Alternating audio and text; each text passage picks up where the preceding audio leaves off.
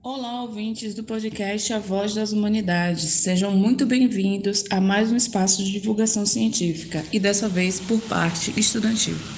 Logo mais vamos ouvir uma entrevista cedida a estudantes do curso de Direito aqui do Centro das Humanidades da UFOB. Você, pesquisador, estudante, professor, que tenha um trabalho, uma pesquisa e queira compartilhar com mais pessoas, entre em contato com a gente, manda um alô e vamos fazer essa voz ser ouvida.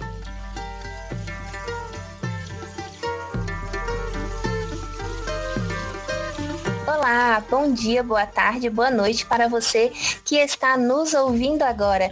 Meu nome é Ariane Soares, eu sou aluna do curso de Direito da Universidade Federal do Oeste da Bahia, a UFOB, e junto comigo na elaboração deste podcast estão meus colegas Alessandra Luz, Israel Felipe, João Pedro Matos e Daniele Porto. Bom, pessoal, este trabalho ele está sendo desenvolvido dentro da disciplina Pensamento Sociológico e Jurídico, sob orientação da professora Maria Vitória Borja. O nosso tema hoje é fundo e fecho de pasto. E para falar conosco hoje, nós conseguimos encontrar a liderança do fecho de pasto Clemente, da região de Correntina. Boa tarde, seu Eldo o senhor poderia, por favor, se apresentar para nós? É, meu nome é Eldo Moreira Barreto e faço parte das comunidades de fecho de pasto aqui do, da região do oeste da Bahia, de modo especial aqui em Correntina, Bahia. O fecho de pasto que eu faço parte é fecho de pasto de Clemente. É, somos reconhecidos pelo estado da Bahia, pela lei 12.910 de 2013. Isso vai fazer Está com sete anos, oito anos, seis, cinco anos que nós fomos reconhecidos pelo Estado. E a nossa existência enquanto comunidade, ela passa de 250 anos que nós estamos aqui nos consolidados como fecho de pasto aqui em Correntina, região oeste da Bahia. Muito obrigada. Agora, para a gente não ficar aqui só eu conversando com o senhor, vou convidar minha colega Dani e ela vai dar início às perguntas que serão a base do nosso diálogo, ok? Vem para cá, Dani. Olá, pessoal, boa tarde. Eu sou Daniele Porto. Primeiramente, né, eu gostaria de agradecer aqui a presença do seu Eldo. É, muito obrigada, seu Eldo, por ter aceitado o nosso convite e por estar aqui compartilhando seus conhecimentos conosco.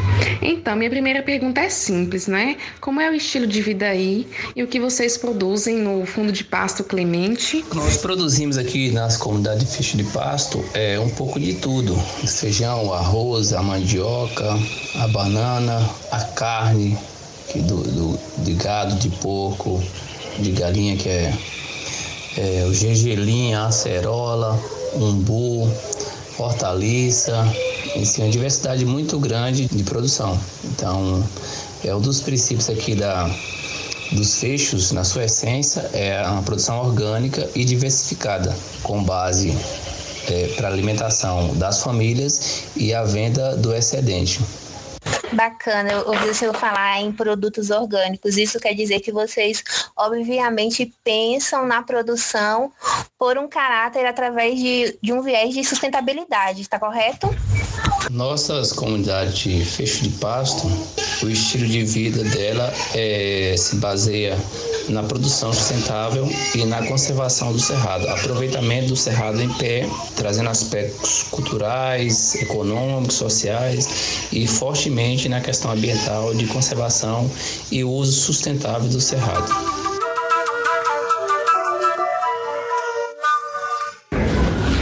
Oi, senhor Eldo. Meu nome é Alessandra. Eu queria saber se o senhor tem percebido que a associação tem sentido ameaças que afetam a continuidade do regime de fundo de pasta. Você pode esclarecer isso para a gente? A gente ouve falar muito dessas problemáticas envolvendo esses conflitos do fundo de pasto. As ameaças que sentimos são diversas e não é atuais. Nos últimos 40 anos, desde a década de 70 até os dias atuais, a gente tem sofrido diversas ameaças. Estamos aqui há 250 anos, nos últimos 40 anos, é, pessoas de outras regiões vêm no sentido de desfazer do nosso modo de vida, porque o nosso princípio é cuidar da vida, cuidar da água, produzir e produzir comida saudável em conservação com o cerrado em pé. É, isso tem, tem sido ameaçado porque tem ocorrido é grandes empresas do agronegócio que vêm para grilar as terras dos pequenos, dos nossos territórios, e fazer um deserto verde, plantio de soja e outras commodities, isso à custa de centenas de famílias que vivem no território e que são pessoas que têm, que têm uns antepassados é, centenário, não é comunidade recente. Então, é, tem sido um conflito constante que a comunidade vem sofrendo. E a associação a gente entende que ela é apenas um instrumento, um instrumento a mais é, de luta da comunidade. Olá, senhor Eldo. Eu me chamo João Pedro e sou também acadêmico do curso de Direito. A minha pergunta está relacionada à assessoria jurídica. Vocês, enquanto comunidade, recebem algum tipo de orientação sobre os direitos? Existe algum órgão que oriente e auxilie a comunidade juridicamente? As orientações jurídicas que nós estamos recebendo é assim, tem várias entidades tem dado suporte, é, tem a Associação de Advogados e Trabalhadores Rurais que, que tem trabalhado nessa linha, tem dado suporte, que é a TR, e tem outras entidades também que nos seus quadros têm assessoria jurídica. Hoje, até dentro das próprias comunidades, nós temos advogados que têm dado suporte a essas questões que necessita de, de atuação jurídica. Senhor Eldo, Israel aqui falando. Como o senhor citou agora há pouco a existência de ameaças à comunidade de fecho de pasto, os conflitos e tudo mais, eu fiquei com uma dúvida. E o poder público, ele tem atuado na defesa dos direitos de vocês ou ao menos atuado na mediação da resolução desses conflitos? Referente ao, aos conflitos, o poder público local não tem interferido e estadual, poucas ações têm sido feitas. Como eu falei nos últimos anos aí, desde a Constituição Baiana, no artigo 178, é, garante o direito da, de regularização desses territórios e o Estado é, não tem feito nada com isso. Agora, recentemente, em 2013, que tem essa lei que é, regulamenta a, a regularização das comunidades. Mas o Estado tem sido muito omisso, né? Não tem agido, praticamente não tem agido. Fez apenas certificação, mas isso para a gente é importante, mas é, a gente precisa de mais. Então, o que a gente percebe é que o Estado tem tomado partido muito mais ao lado das grandes empresas do que apoiar a população nativa, as originais, que conserva a água, conserva a vida, que produz alimento saudável. Então, senhor Eldo, hoje, o que, é que o senhor identifica como melhorias necessárias e esperadas né, para as comunidades de fundo e fecho de pasto? Penso que a, a, melhoria que nós precisamos hoje para as comunidades de fundo de fecho de pasto, primeiro é, é efetivar a regularização dos territórios. Depois é ser reconhecido por toda a sociedade brasileira mundial a importância que é esse modo de vida fundo e fecho de pasto, que é produzir ao mesmo tempo conservando a biodiversidade.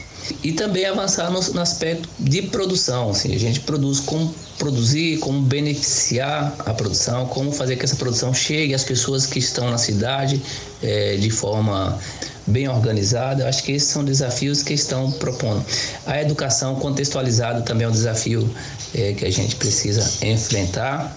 Então essas são as melhorias que assim, assim a educação é a melhoria que precisa, a produção é a melhoria que precisa, a garantia do direito é a melhoria que precisa, a visibilidade da nossa existência são questões que são que são emergentes para a continuidade desse modo de vida que não diz respeito só nós. Tipo, eu moro numa comunidade que tem seis nascentes que alimentam o Rio Arrojado, que essa água ela vai para o Rio Corrente, vai para o São Francisco. Esse bem não, não o, o que nós estamos fazendo enquanto comunidade não é coisa que diz respeito só à minha comunidade, às comunidades vizinhas, à minha família.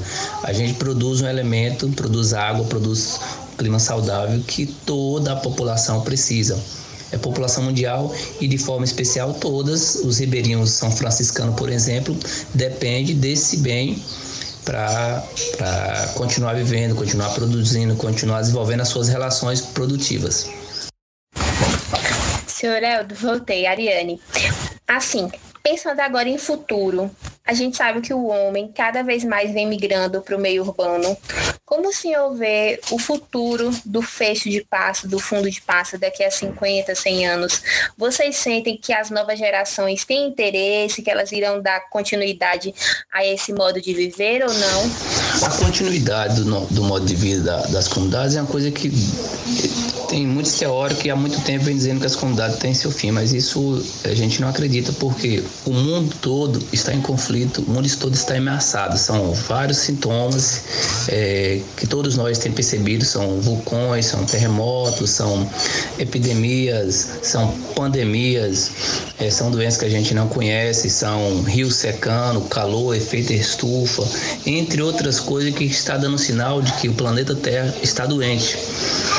E toda a população é, brasileira e mundial precisa refletir qual o modo de vida, que sistemas, quais são as formas de produzir que nós vamos é, fazer para que a, as pessoas tenham mais, mais duração, que outras gerações possam usufruir de riquezas naturais, que outras é, espécies de vida possam continuar existindo nesse planeta. Se todos nós não se colocar é, a pensar o que fazer, nós todos estamos é, ameaçados à extinção. Então, é, não é só o rural, o urbano. Ir para a cidade não resolve o problema porque são vários problemas é, de várias espécies econômicas e também de efeito é, climático. Recentemente, agora teve a COP26, várias questões desse tipo foi debatido. Então, a gente acredita que é, o nosso modo de vida feito de pasto é uma, um modo sustentável que pode servir de exemplo para que a vida no planeta Terra tenha mais longevidade. É, hoje, as comunidades têm crescido, né, tem mais pessoas. É de fato que várias pessoas têm saído, jovens, inclusive precisa sair para se qualificar. A gente precisa de jovens que seja advogado, que seja professor, que seja geógrafo, que seja médico, que seja outras diversas agrônomos e enfim é, diversas profissões para somar. É, enquanto ir e voltar, assim não não para a gente não perde a identidade, é qualificar e ter pessoas que somam a luta da, da comunidade e das comunidades. É, eu sou otimista sobre isso? Acho que não, acho que, que nós não temos esse problema sim, pessoas que vão, mas isso não é a centralidade, porque eu acho que, como falei anteriormente, a situação planetária nos coloca a repensar em modos de vida sustentável, é, como produzir, garantir renda, garantir comida, garantir tecnologia, mas é, de forma sustentável. E esse modo de vida nosso ele é sustentável é, tipo, ele produz água. A água é um elemento que a gente não sabe fazer.